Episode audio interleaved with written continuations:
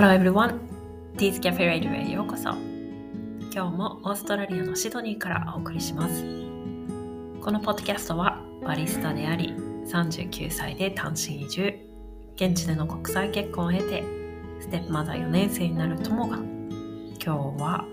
ルイボスティーを片手に日々の気づきや思いとともにリラックスした時間と空間をお届けします。今日はですね早速食用場をやってみて感じた自分自身の変化についてお話ししたいと思います。丸1、えー、睡眠ですね。睡眠の質と目覚めの良さです。え朝はね、かじりついてでもベッドにいたい人だったんですね、私。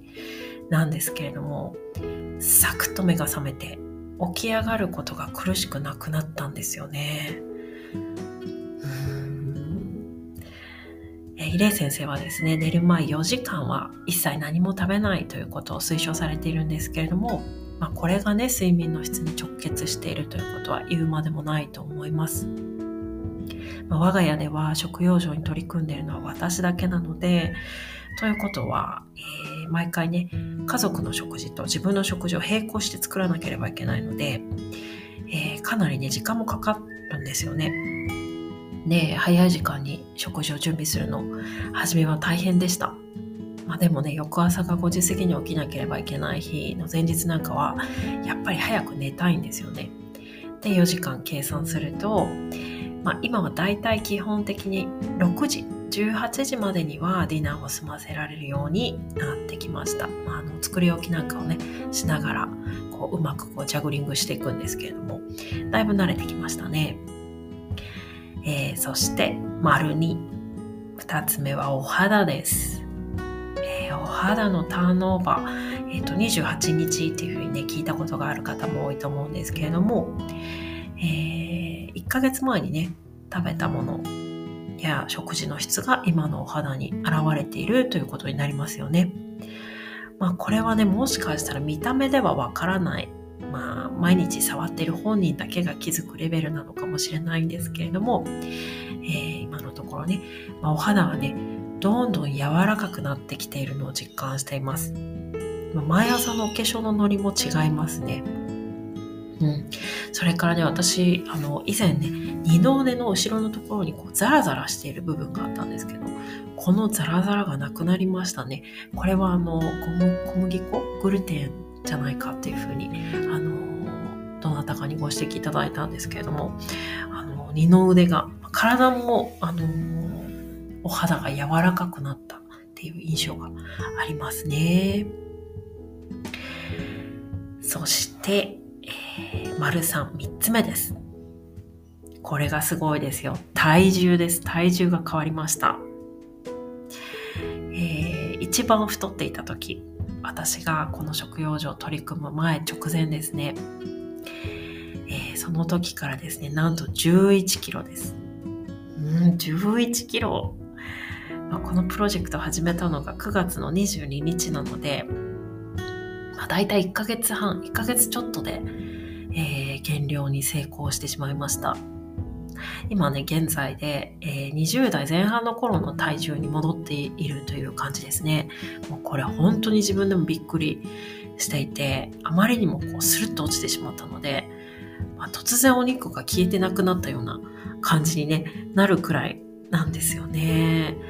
そしてこの年でね、そんなに急に体重が落ちたら、こうげっそりしそうなものなんですけれども、まあ、むしろ顔色はね、とってもいいので、不健康な感じはしないんじゃないかなというふうに思っています。まあ、ちょっとやっぱり首のあたりは、あ、ちょっと年齢を感じるなってこう角度によっては思ったりすることもありますけれども、まあそれでもね、あの、落ちにくい落ちにくい落とせないと思っていた下半身がですね、スルッと、あの、脱皮したかのような感じでね、えー、軽くなったっていう、印象ですね。うんまあ、こんなに体重を落としたのは人生でも初めてですし、この、えー、短期間、本当にびっくりしました。あの、1年間で10キロっていうね、目標を立ててた以前、ね、信じられないですね。1ヶ月で10キロ。やっぱり食べるものなんですよね。えー、食べられる食材に制限があるんですけれども、本当に美味しい野菜、まあ、安全な野菜中心のね、食事をしっかりととっているので、こうひもじいとかこう制限しているという感覚っていうのはあんまりないんですよね。あの我慢しているっていう感じがほとんどなくてですね、むしろ体も喜んでいるというか、こう無理をしていないっていうことがわかるんですよね。まあ、もちろん誘惑もあります。まあ、職場ではね、本当にあまりにも美味しそうなパンの香りにいつもこう満たされてますし、まあ、あの結構香りで満足できるっていうことも今回発見の一つですよね。コーヒーの香り、パンの香り、あのずっと嗅いでたら苦しくなるんじゃないかって思ったんですけれども、まあ、むしろ気持ちいいというかね、あの体に取り入れることなく楽しめるっていうこう違う感覚で楽しんでいるっていう感感じがありますね。うん、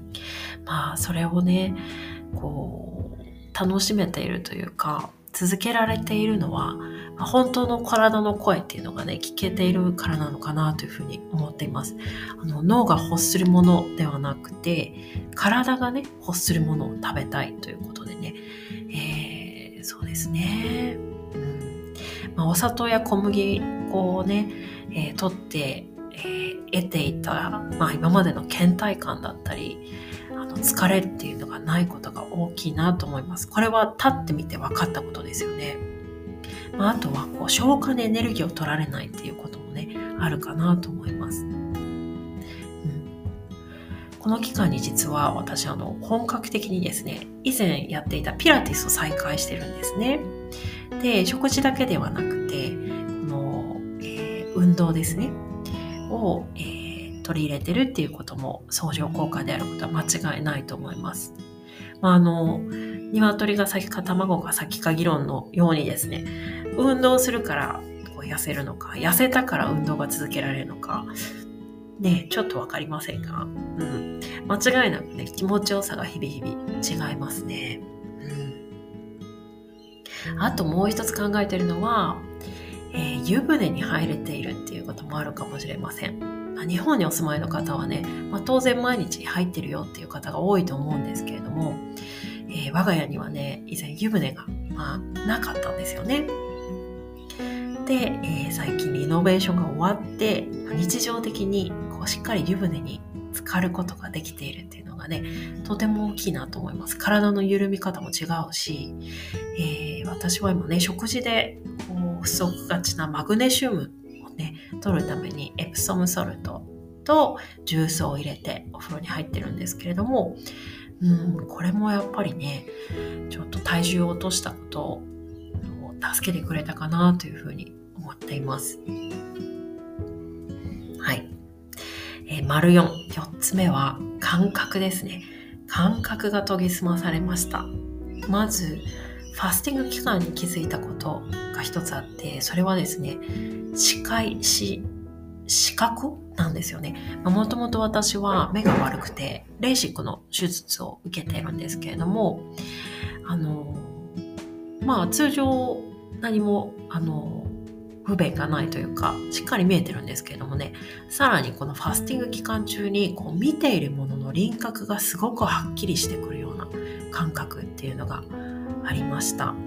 リトリートのね、あの会場からすごく綺麗な景色、沖縄の綺麗な海が見えて、空が見えて、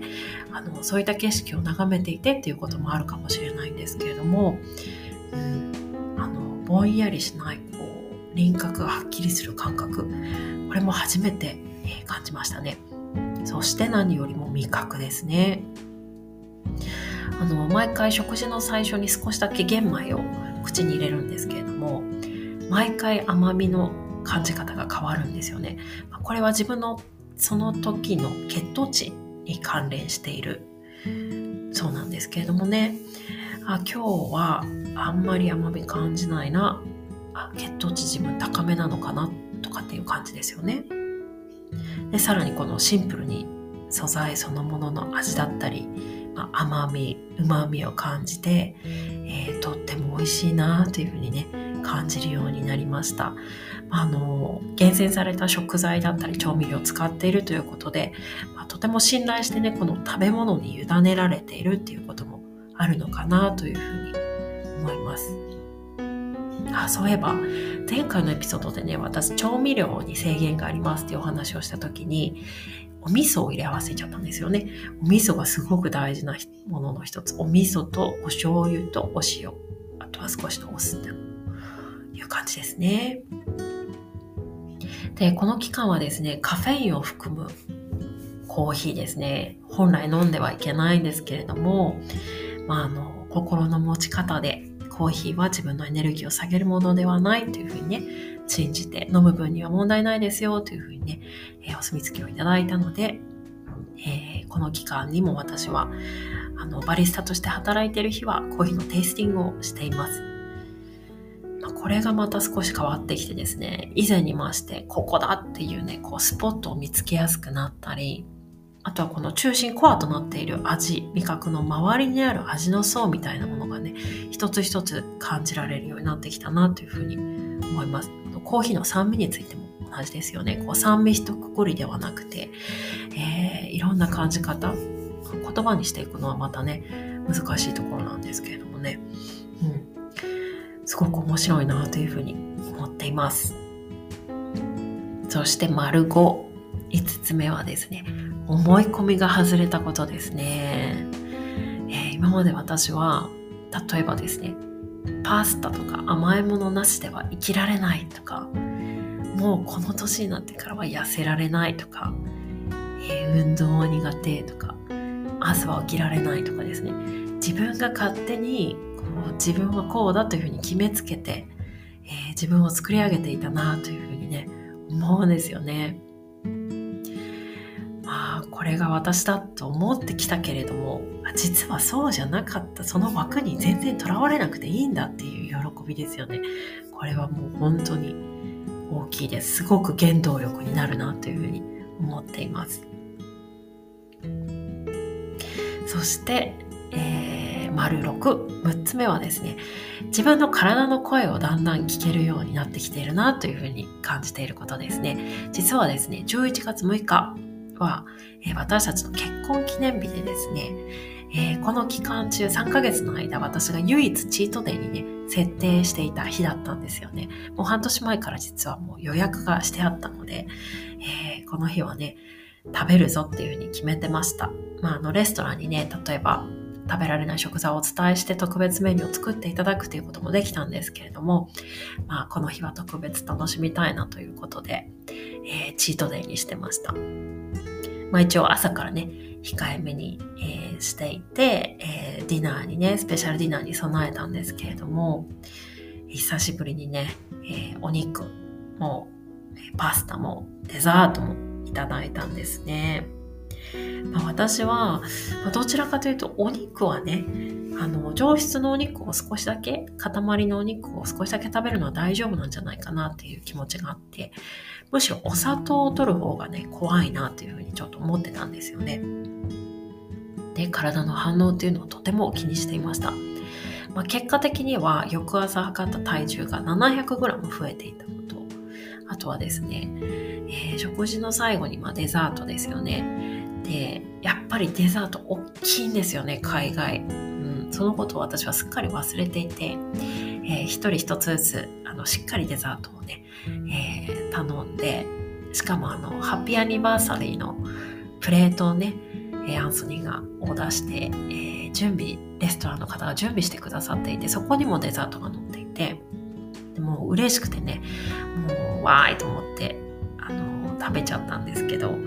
まあ、半分ぐらいからだんだん胸焼けしてきてあちょっと気持ち悪いなっていう感じに、ね、なってきて、えー、その日はお酒は飲んでいなかったので確実にこれはお砂糖だなっていうふうに、まあ、あとは全体的に食べる量がねいつもの、えー、まあ、倍以上になってしまっていたっていうこともあるかもしれないんですけれども。うん。っていう感じでしたね。なので、えー、途中でストップして、えー、あとはまあ彼にお任せしたんですけれどもね。えー、まあそれぐらいでしたねその時はね。まあ、その翌日ですよね。結局その翌朝の体重とあとはその日、えー、午前中にピラティスに行ったんですけれども、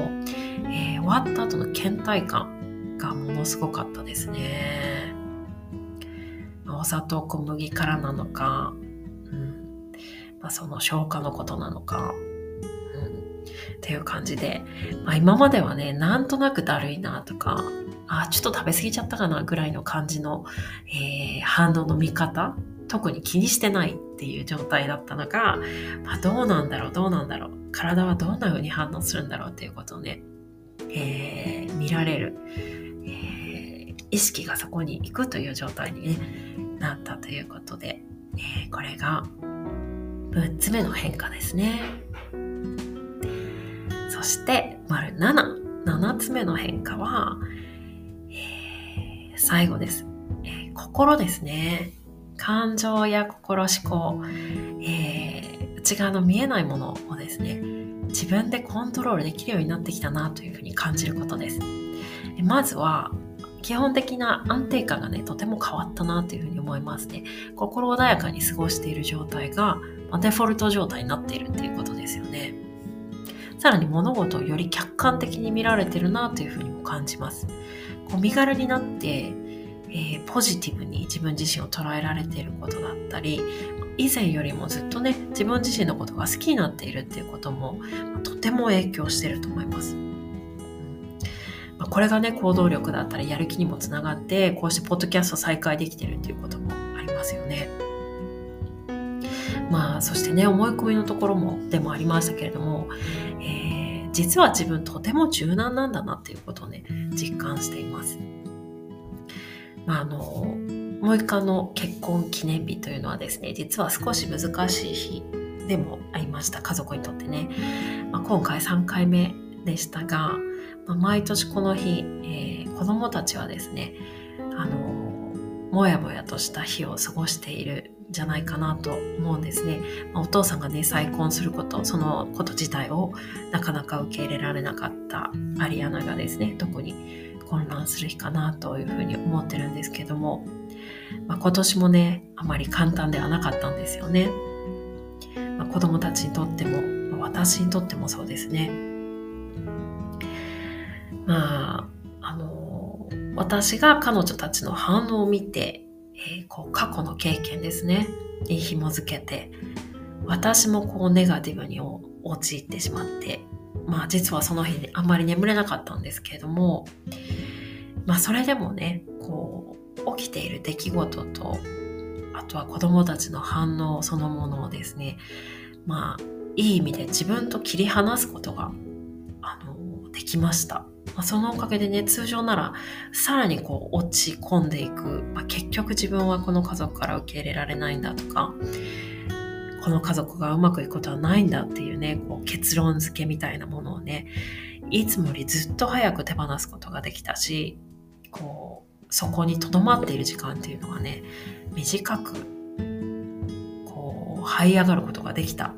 うん、これはね間違いなくこの食用上で得たものが大きいんじゃないかなというふうに思っています。えー、今日はね、えー、食用場に取り組んでいることで私に起きている変化私が得たものについてお話ししてみましたまだね実はあの途中ですので新たにねあの他にも気づきがあったらシェアをしていきたいなと思いますで、えー、この食用所リトリートもし興味がある方がね、いらっしゃいましたら、えー、概要欄にですね、このリトリートの情報につながるリンクも貼り付けますので、えー、見てみてください。え現在私、ともはですね、特別に、え毎月限定3名の方と無料で個人セッションをさせていただいています。日々の暮らしに不安を、不安やね、焦りを抱えていたり、何かを変えたいと思っているけれどもどうしたらいいかわからないあなたへ、えー、リラックスしながらコーヒーの香りに癒されてね五感を使いながらご自分と向き合うお手伝いを私どもがさせていただきたいと思いますお申し込みは Spotify のプロフィール欄にある公式 LINE へご登録いただいた後に